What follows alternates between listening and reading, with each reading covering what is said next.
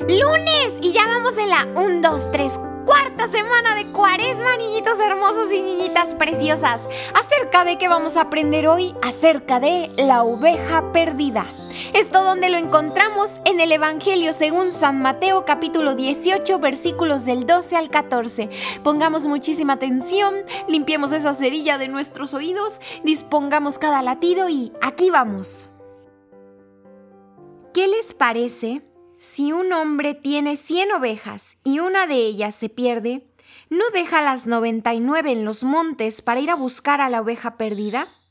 Si logra encontrarla, les aseguro que se alegrará más por ella que por las 99 que no se han perdido. Del mismo modo, la voluntad del Padre de ustedes que está en los cielos es que no se pierda ni uno solo de estos pequeños. Palabra del Señor. Juntitos decimos, Gloria a ti, Señor Jesús. Pues muy bien, niñitos. Ahora reflexionemos juntos y tomemos la imagen del pastor y la oveja perdida.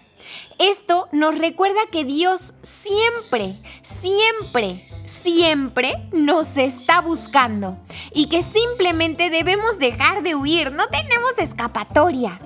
Jesús le pregunta a sus discípulos que cuál es su opinión de ese pastorcillo que deja sus 99 ovejas para ir a buscar a la única oveja desobediente que se ha escapado. Los discípulos probablemente empezaron a decirle, ay, pues no, Jesús, eh, yo creo que ese pastor no era tan inteligente, ¿por qué deja todo ese montón y se va a buscarla? Pues ya ni modos, ya se perdió, que ahí se quede, ¿para qué se va? Las demás sí nos obedecen cierto, esto pudieran haber pensado, esto podríamos incluso pensarlo nosotros. Mas, sin embargo, esta no es la naturaleza de Dios, nuestro Dios. Él no piensa de esa forma. Él nos conoce y nos ama a cada uno de nosotros de manera individual.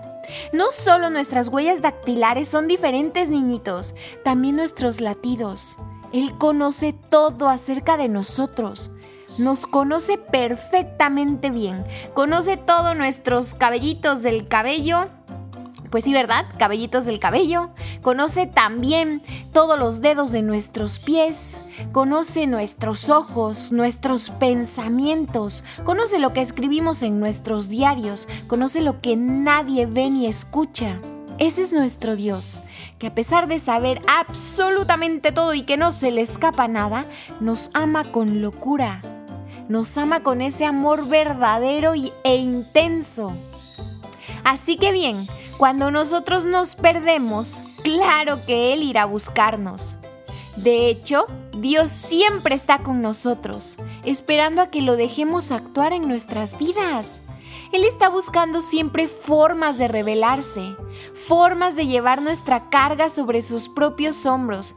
Él siempre ve nuestras lágrimas y Él quiere limpiarlas formas de perdonarnos y lavarnos con su misericordia.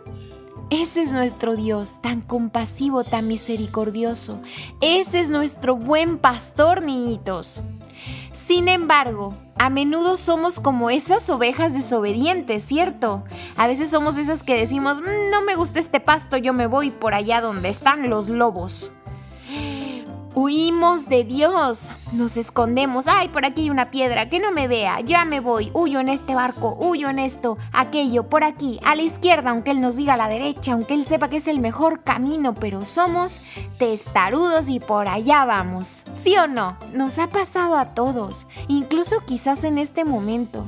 Nos sintamos como la oveja perdida y no como parte de las 99 obedientes. Y eso está bien también. ¿Por qué?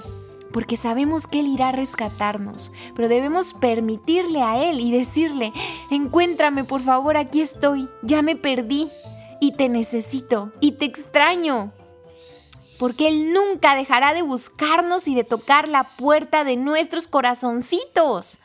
Cuando Él nos encuentre, cuando le dejamos entrar plena y completamente a nuestro corazón, a cada uno de los latidos, Él se regocijará, se pondrá contentísimo. ¿Y qué creen? Nos dará la bienvenida a casa, sin importar cuánto hayamos pecado, cuánto nos hayamos equivocado, cuán mal nos hayamos portado este día o ayer o antier o hace un mes.